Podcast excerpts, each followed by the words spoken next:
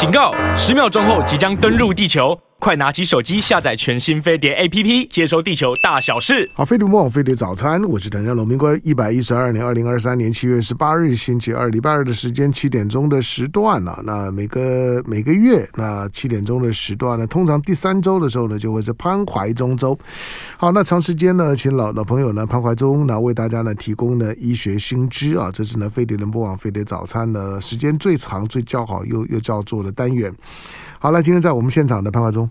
是香龙好，各位听众朋友，大家早。好，怀中今天带来的医学新知呢，鼻子，鼻子，人的人的鼻子真的能够嗅出早期的疾病吗？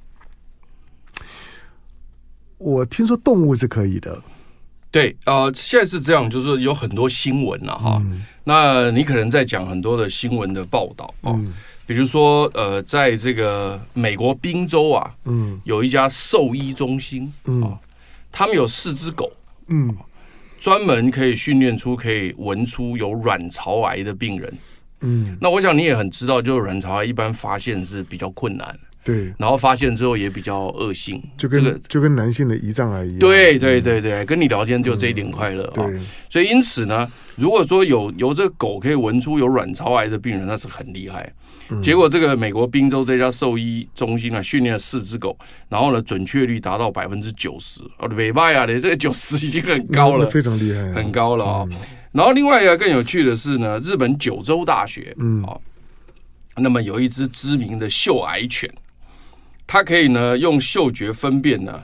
你有没有大肠直肠癌？嗯，那我们大家也都知道大肠直肠，但是现在筛检比较准确了啊，比如说粪便潜血，然后大肠镜都很准确。不过，但是有些人就是他没有做嘛啊，如果说在家里面狗就能闻出来，那不得了了，嗯，那很方便。那这个准确率有多少呢？九十趴，嗯，所以你说你刚刚讲说这个动物哦，嗯，那我们当然就说。立刻就引了两个例子给你，呃，表示我充分准备啊。等一下，我问，因为大家都会觉得九九十趴还没有到百分之百，可是如果他能够，他能够诊断率百分之能够到九十趴，他其实比可能比绝大部分的医生都要厉害的的多。这个我不敢乱讲了，但是但我的意思是说，反正哈。很多情况是我们没有没有注意，然后在家里面轻忽了嘛。嗯，那如果说是这样的话，总是多一道关卡。嗯、我的意思是说，这种是辅助了，就不是说它一定就是完全唯一啦。嗯，嗯，但是因为你有很多管道可以找到它的话，那就会更多的人及早发现、及早治疗嘛。哦，我觉得这是好事了哈。那但是呢，你说动物是有这个特性，我们也都知道，从小我们就知道狗的鼻子比人灵敏啊。而且我们在电视剧里面看那个追人的时候啊，都是把你的衣服给那个狗闻一闻，对，不对？嗯、放狗追你啊，是不是？所以啊，死命的追你啊，那个情报片呐、啊、谍战片呐、啊，哦，那所以我们从小就知道狗的鼻子很灵敏。可是人呢？嗯，那这今天我要讲的是人啊，嗯啊，也就是说呢，人有没有可能用鼻子就闻到了一些疾病的早期？比如说，我举一个例子，今天这一则新闻主要是巴金森氏症啊。那帕金森氏症其实它可能很早，它的这个中枢的这个运动的这个神经可能就慢慢在死亡，可是它要死到多少呢？要死到五十 percent，嗯，才会有症状出现，对不对？嗯、那如果说我们用所有的这个方式去看它，一般都是出现症状啊，啊，或者是或真的死到一个程度，嗯，你才有办法看得到嘛。如果死一点点，你怎么看得到呢？所以现在的意思就是说，有没有人能够就是说，在没有死到百分之五十之前，嗯，就闻出来，那厉害啊！那闻出来又怎么样？闻出来就可以及早处理啊。可是巴西真是症可以处理吗？好，这个待会我们一一件一件来，好吧？一件一件来。那好，这个是你留在心里面哈。那我记得当时呢，我们有看过一部电影叫《香水》，嗯，我相信你可能看过。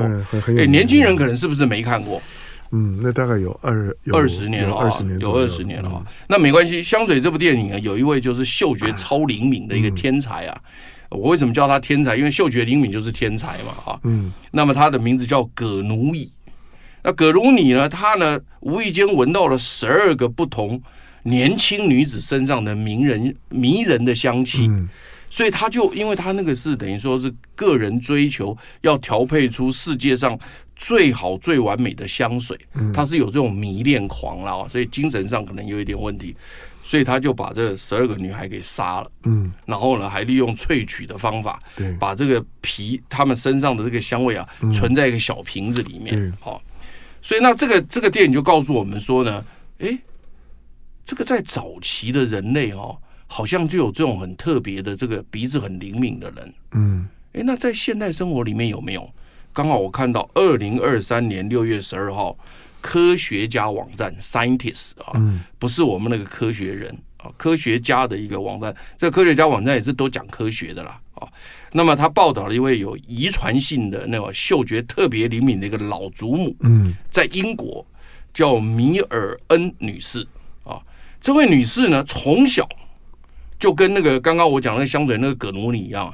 什么味道它都特别里面闻得一清二楚，然后呢，因为它这种是遗传性的啊，就是不知道为什么会这个样子。然后呢，他祖母也是这么样一个人，他祖母也是灵敏很灵敏的，所以他小的时候，他祖母养大的时候呢，他祖母就告诉他：“哎，我们两个有一样的这个能力，对不对？我就告诉你这是什么味道，什么啊，教他很多。所以呢，他祖母就教了他。后来呢，这个米尔斯女士去当了护士，嗯。当了护士以后呢，他在这个接触病人的过程当中呢，他就开始闻到很多特殊的气味，所以当时他就自己他就有在想说，哎，这些气味跟疾病有什么关系？嗯，尤其是他当了护士，当到六十几岁退休，他脑袋里面有非常多的那个气味，叫做图书馆。嗯。哎，我们的你香龙跟我两个人可能没有气味图书馆，因为我没那么厉害。对，可是他这么厉害，大部分人都不可能。对，大部分人都不可能。但是他这么厉害以后呢，他就有一个气味资料库。结果呢，他先生呢，到了六十几岁、七十岁的时候，被诊断出了巴金森氏症。嗯，哎，然后呢，就进入了这个巴金森氏症病人的病房，因为你去经常会去看病嘛，就很多都哎，他说奇怪。怎么到这边来？每个人都有一种特别的那种什么味道呢？嗯，它叫做麝香的气味。哦，麝香叫 musky，呃，M U S K Y 啊，musky 叫做麝香的，我不太会翻，但是大概是这个意思。对，好，然后呢，他就觉得说奇怪嘞，哎，那打开狼龙五戒的鼻，嗯，我们不会觉得，他觉得啊，对，他说可是这个味道哈，我先生在十年前就有了，嗯。他十年前，他说他在先在十年前他就闻到他身上有麝香，啊，但是他是十年后才诊断出巴金森氏症，而且到了到了那个医院去，那么多巴金森氏症病人，他才警觉说，怎么每个人都有这个味道？嗯，好，然后呢，他就想着就跟跟那个那个那个医生讲说，哎，哎，有没有可能这种人哦，出现这个味道的时候，就表示身体的这个运动神经元在死亡，嗯，所以才会出这个味道，好。那个医生也愣住了，这个我也闻不到啊，嗯、对不对？啊，啊，后来他先生当然巴金森症，因为你刚刚讲嘛，还没有什么特殊的药嘛，哈，对，好，所以他去世了嘛，哈，去世了，在去世前，他临终在他先生的床间床边呐、啊，当然最后他也可能不能讲话了，那但是呢，他他就有跟他交代说，哎，是不是可以靠你那个灵敏的鼻子啊，来帮助大家早期诊断？好，他就想说，他就立志，反正我现在已经退休护士了嘛，嗯、对不对？我利用我人生残余价值嘛，好，他就跑去英国曼彻斯特大学，找了个化学系的教授，嗯，啊，那化学系教授呢是专门测那个那个挥发性分子的，呃，刚好啊，你闻到什么我就测什么，他们就跟他合作，然后就去想说呢，是不是能够利用这种味道呢来。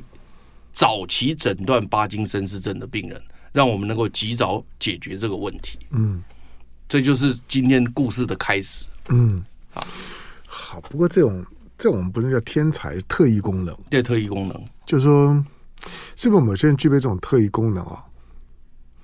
因为除非当事人讲，而且他是不是真的特异功能，也还需要一些的检检视检验。是是是当然，有的时候我们会相信有某些人，他的他的视觉会特别好。比如说，比如说很多运动很快的东西呢，在他眼前的运动很很慢，他甚至可以伸手去抓。就像我们在电影里面看到有人伸手可以去抓子弹，我们觉得怎么可能呢？哎，那个那个不是有一个那个中国电影，那个那个谁演的啊？对嘛，就是就是那个那个周周周星驰的电影，对对对对，就类似这种，就是说。我们觉得你怎么可能去抓那种运动速度这么这么快？就是因为它运动速度很快，所以子弹的那个热热能焦耳非常强，所以你怎么可能去抓它？可是有没有可能有一些人呢？你认为很快的物体，可是在他的眼睛里面，其实运动速度是很慢。他是可以像我们一般伸手一样去把它给抓住，有可能，有可能，有有可能。那嗅嗅嗅觉或者听觉有没有可能具备这种的情况？好吧，但是呢，嗅觉，我我过去倒是看过看过一些东西，就是说。像这种有特异功能，比如说像嗅觉特别灵灵敏的人，其实是很痛苦的。有可能，有可能，因为你闻到所有的臭味嘛。对，因为因为他他生活里面的干扰源太太太多了。对对对对，他对所有的味道，我们可能闻不到的。我认为我们闻不到很多，我们鼻子不灵敏，其实是一种自我保护，让我们的生活愉愉快一点啊。除非很浓厚、很香的东西，我们会会我闻到；很臭的东西，我们就避开一点。但是如果其实我们闻起来根本没有味道的东西，但是你闻起来很臭，那你就就累了。对我这个我我非常同意哦，我非常同意。反正一则以利哦，嗯、一则以弊。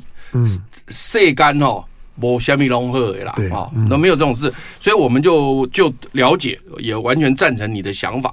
不，但是呢，这个故事呢，还是要继续下去哦。嗯嗯那接着呢，他们就在想说，好，那我们现在就要来找这个帕金森氏症早期。嗯，那既然是早期，那就一定要是你还没有诊断出帕金森氏症的那种人叫早期嘛。如果你现在已经诊断出帕金森症，那我还要你这个早期干嘛呢？所以因此呢，他就要开始去找说，那帕金森氏症早期的病人有什么特别的临床症状？好，他们就他们找到一个很特别的一个东西，就是说呢。这是临床发现哈，就说早期在还没有发生帕金森氏症的人里面呢，发现他们有一个叫做快速动眼期。对，因为我们在做梦的时候是快速动眼期。对，那我们分成一个叫。就不动眼的跟快速动眼两个期嘛哈，那不动眼的那个就是我们讲深睡期嘛哈，但是你深睡期睡够之后，就进入快速动眼期的时候，这时候是进入另外一个阶段。那这时候呢，通常都会开始做梦啊等等的情况。那在这个情况的时候呢，那人类为了要让你在这时候哈不要动作太大，因为你开始做梦就开始会有动作，所以通常我们身体会把你的四肢手脚呢。稍微把它变得比较不那么敏感，就让你让你不会真的站起来，嗯啊，你比如说你做梦，你在跟人家砍杀，你就真的站起来跟人家砍杀，那你就吓死人了。对，像梦游一样。对对对，所以所以在那个时段里面呢，它会让你的手脚稍微不会那么敏感，所以就有点类似，好像让你麻醉，让你躺在那里，你可能稍微会动一动，但是呢，不会站起来，不会来那。可是问题是呢。帕金森氏症的病人，因为他动作区的神经出了问题，所以他在特别在这个快速动眼期的时候呢，他会有一些睡眠的行为的一个异常，嗯。啊，那个异常的动作比正常的人大得多。啊，所以因此呢，他们就发现说，在这一部分的病人里面，就是如果你已经发现他在快速动眼期有这种所谓的特别的行为异常的这个人呢，最后走到巴金森氏症的人呢，高达七十 percent，嗯。高达七十 percent，所以他这个时候他就认为说，哦，好，那现在那虽然七十 percent，当然可能有三十 percent 没有嘛，嗯，所以他们现在就来了，就请这个这个老祖母啊，米尔恩来拜托你哈，既然我们临床已经知道说他有这种症状的人有可能变成帕金森氏症，嗯，那我们现在临床又不知道他会不会，来，你告诉我你闻到的那个 musky 的那个味道，嗯，你告诉我他有没有？你了解一种，哎，他这不是就发挥功能了吗？嗯，对不对？好，然后呢，你告他临床有这个症状的人，然后呢，你又告诉我他有这个味道，然后呢，他就找了怎么样呢？这个很有趣哦，我跟你讲，这个实验真的做的非常有趣哦。然后他就找了三组的人啊，哪三组的人呢？真正临床已经诊断出巴金森氏的人十六个，这已经知道了。然后呢，他来闻，他说：“哎呦，有这个有有那种麝香味，好，十六个。”另外就是刚刚我讲的那个，他在快速动眼期的时候，他会有一些行为上，这个可能临床也已经诊断出来，但是他还没有帕金森氏症。那这种人呢，他找了九个，那九个呢，你来闻啊，他说有，哦，OK，好，有啊，有好，然后呢，健康对照组九个人，那你一定可能没有嘛，对不对？好，好，没关系。那如果有也更好，如果有的话，搞不好那个健康对照组在更早期。好，那没关系。然后呢，结结果呢，他就拿那个人，因为人类哦分泌油脂哦比较多的地方是在背部的这个三角的位置，所以他们就拿那个那个棉花棒啊。去去把它抹那个油脂下来，啊，然后利用那个气象层级质谱仪去分析里面所有的化学物质、挥发性物质、代谢产物全部去分析，所以这个实验其实做的蛮大的。然后呢，做完之后呢，再比对，找出了前面二十五个最重要的挥发性物质。当然，你可能测一百个或九十个，可是呢，可能有些就比较不重要了。他们就找出了二十五个，哦，然后呢，下去比对，好像有点类似那个指纹图谱一样，下去比对高高低低有没有啦，浓度多少这样比对，结果呢，他们现在比对出来就是说呢，我只要能够把这个试纸哈抹下来哈，只要去测哈，只要那个图谱对的话，好，这个就是帕金森氏症，嗯，好，这个就是睡眠有异常的人，所以这比对的准确度可以到你哪里，你知道吧？可以到百分之百。嗯，它可以到百分之百，这么厉害，准确率现在到达百分之百，因为这个是跟临床结合，就是说临床已经知道它是帕金森氏症了，你又闻到它有这个味道，然后另外一个就是有这种睡眠异常的人，你又闻到这个味道，然后去比对它，它现在可以到达百分之百。所以我的意思就是说呢，显然看起来哈，一个人有特殊的嗅觉，我们没有办法复制，但是他现在想用科学的方法去分析它。然后分析之后呢，就更有趣了。接下去我跟你讲，香农就来了。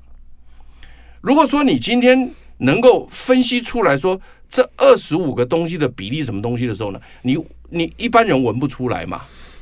用什么？用 AI？嗯，你听懂我意思吗？嗯，它设计成电子鼻。那因为我们现在目前科学家都已经知道，用电子鼻可以接受到这些讯号，所以利用电子鼻呢，后面接 AI 系统。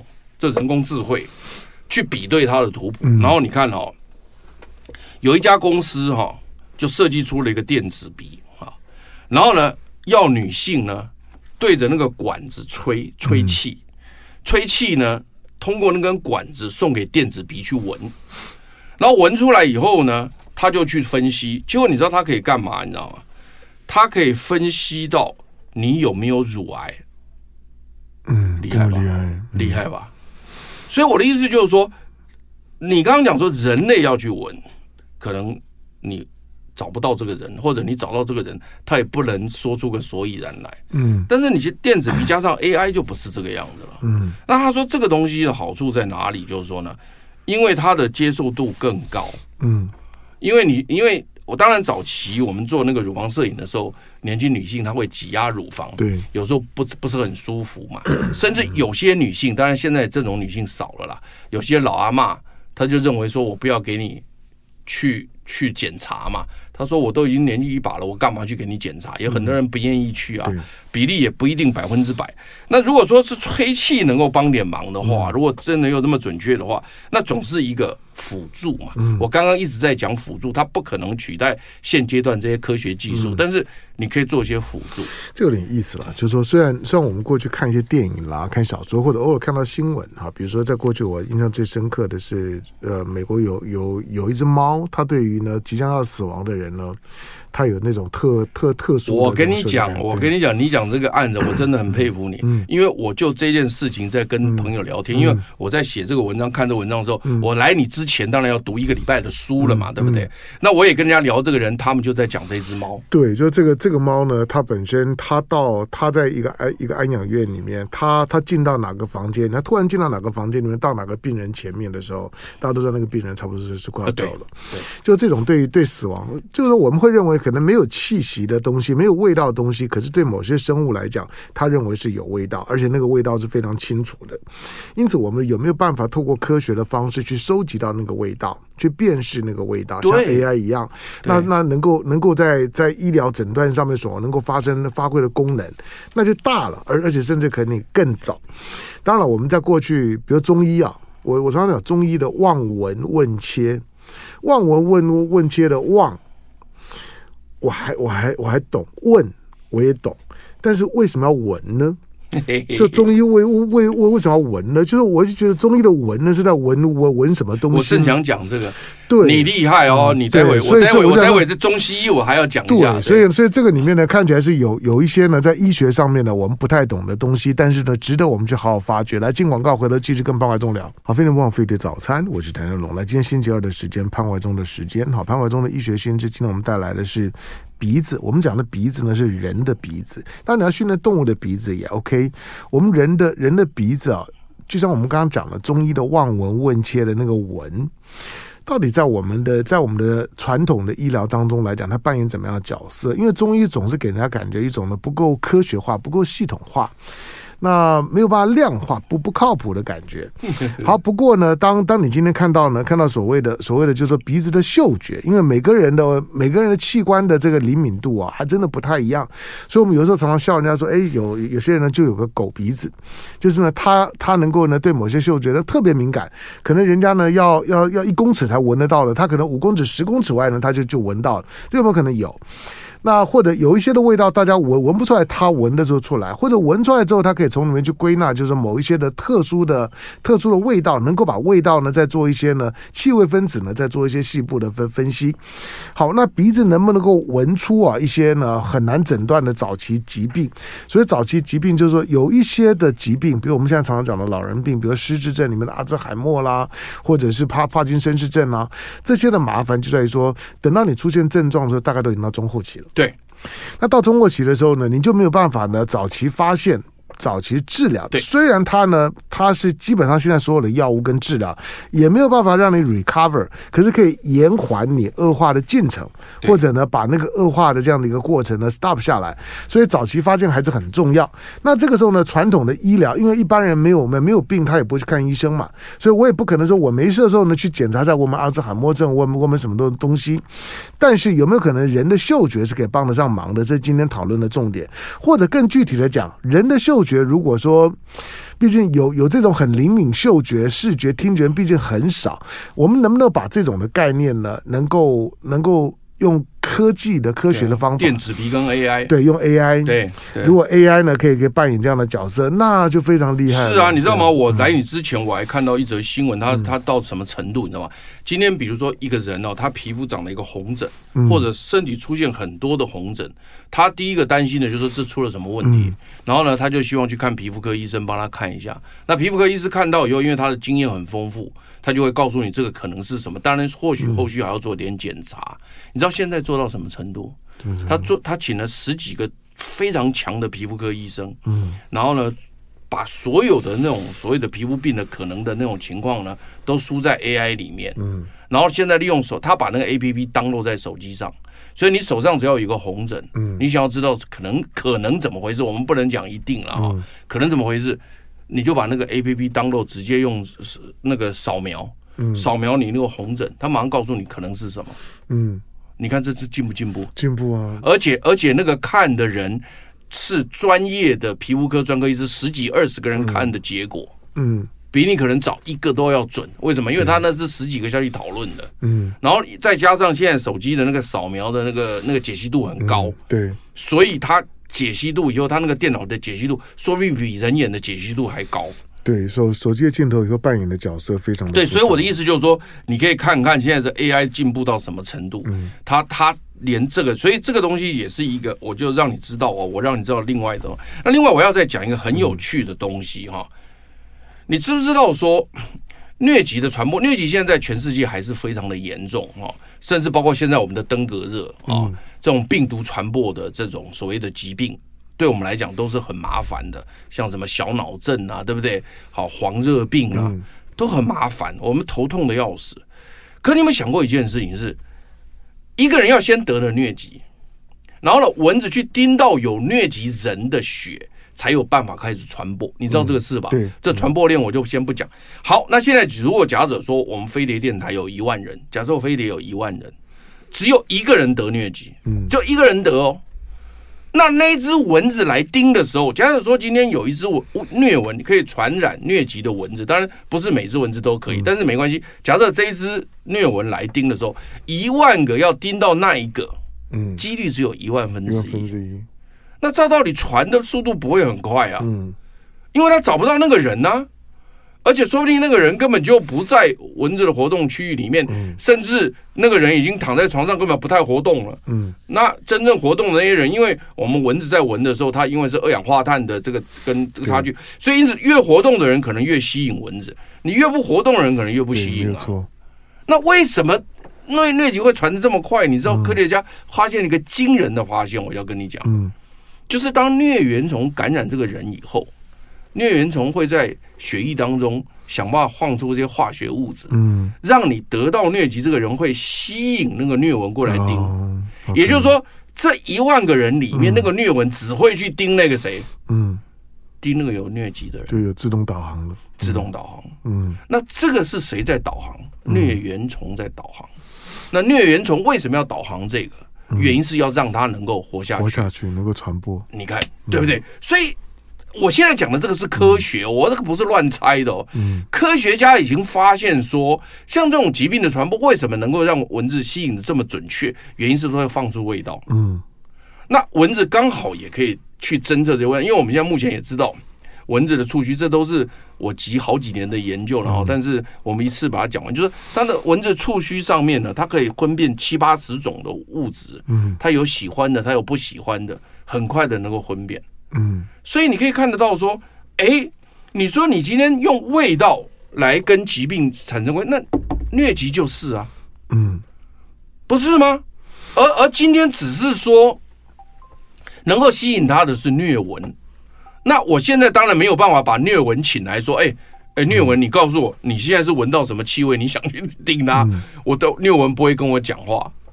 但是人是不是就一定闻不出来？或者以后电子鼻是不是就一定闻不出来？嗯，那不一定啊。嗯，是不是？所以你如果说今天这个疾病的话，你疟疾也是一个非常重要的一个考量方向，对不对？好，这是这是另外一个。好，这另外一个我再跟你讲，我们常常讲说啊，老人味，老人味。我们常常在讲说，我们人老了会有个老人味。对，好，这个也都大家都脑袋里面说，科学家为了要证明这件事情多有趣，你知道吗？美国莫内尔化学感觉研究中心跟瑞典卡洛林医学，这个非常有名的瑞典卡洛林医医学，这个几乎是诺贝尔提名的那个提名委员在里面啊，就是提名你的那个委员，不是得的那个委员啊，他呢。找了青年组的、中年组的跟老年组的啊，青年组是二十岁到三十岁，中年组是四十五岁到五十五岁，老年组是七十五到九十五岁，嗯也是一样，把他们身体的这些味道拿来做分析，看看什么叫老人味，真的有老人味啊？啊有，啊就真的有，就像我们说的乳臭未干。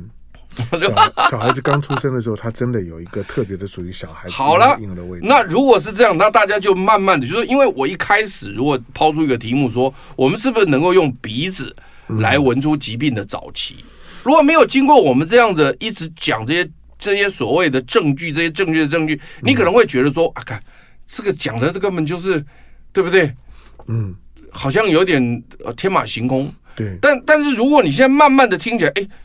他真的有那么回事嘞？嗯，结果后来他们真的去分析后来发现说，哎，人年纪变大以后，他身体所放出的物质，原因是他们找到一些化学物质，比如叫双乙烯或者二壬烯醛，反正就把它当做一些化学物质。他们确实发现，人年纪大以后，这些物质会慢慢的增加。嗯，那因此呢，那到底代表的身体的代谢？或身体的这个反应到底出了些什么情况？是。那另外更有趣的是，这些老人味，因为科学家现在就在想，他说，如果你们认为这些味道的增加只是代表跟年纪有关的话，嗯，是不是我们可以再深入一点？它有没有代表跟什么疾病有关系？特别是什么？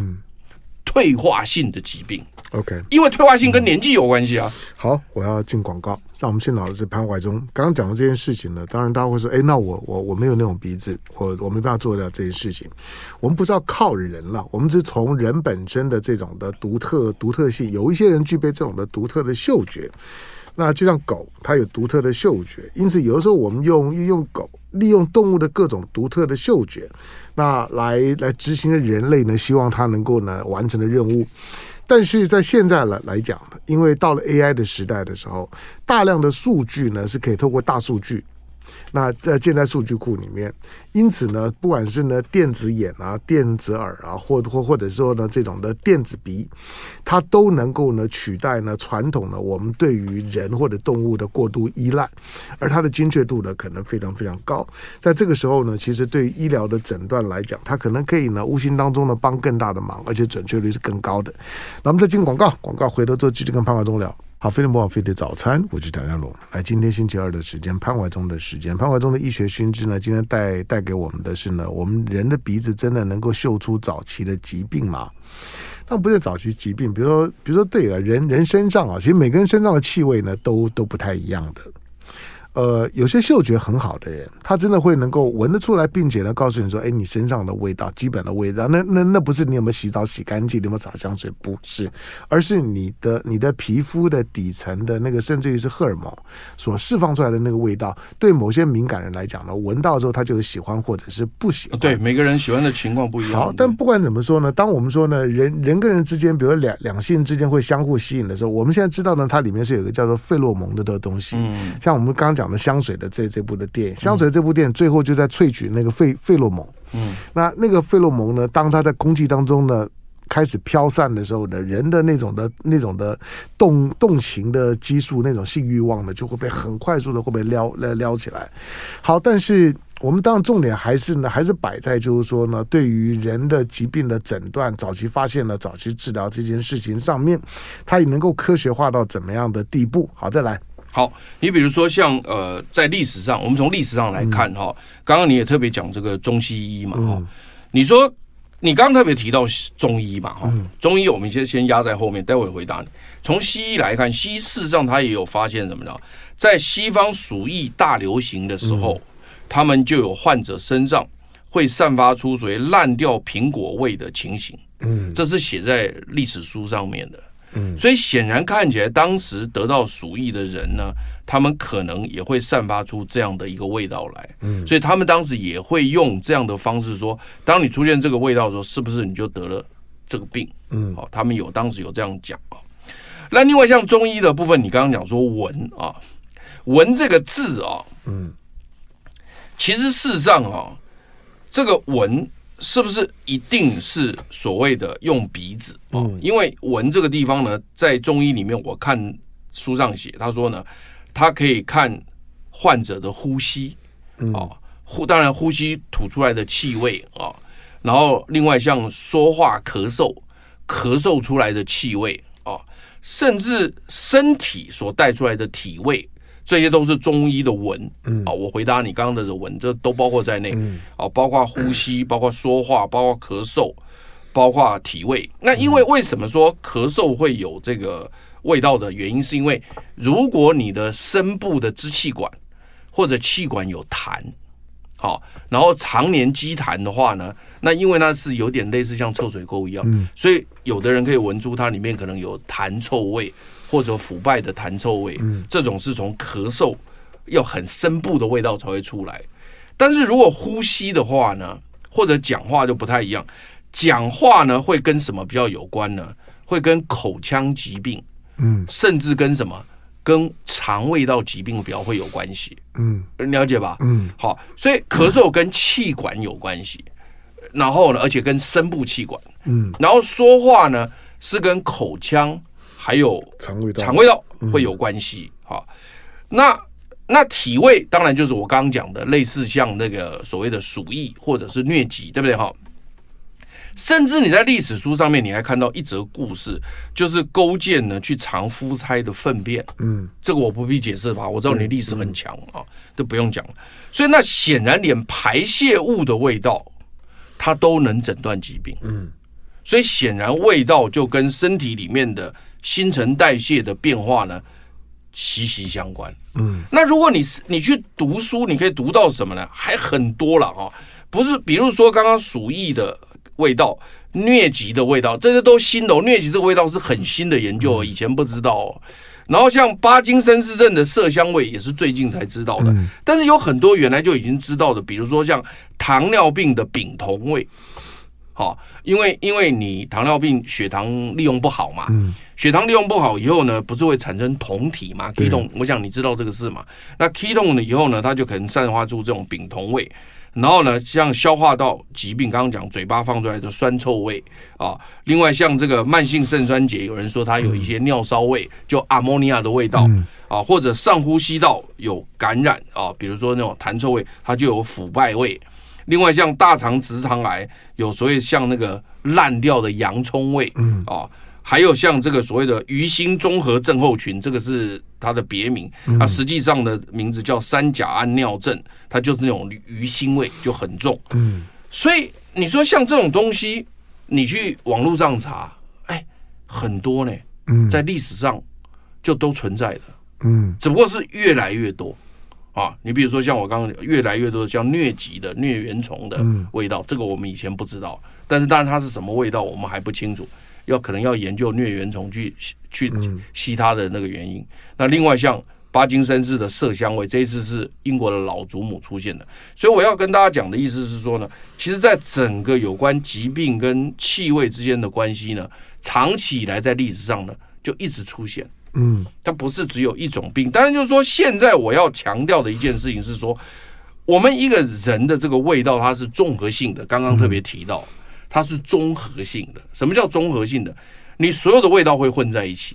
好，比如我我再举一个例子啊，假如说今天有个年纪大的人，射护腺回大，射护腺回大不是漏尿吗？嗯，那如果漏尿，他没有马上去换洗的话，他身上可能有尿骚味。没错，那这个尿骚味就就会干扰你原来。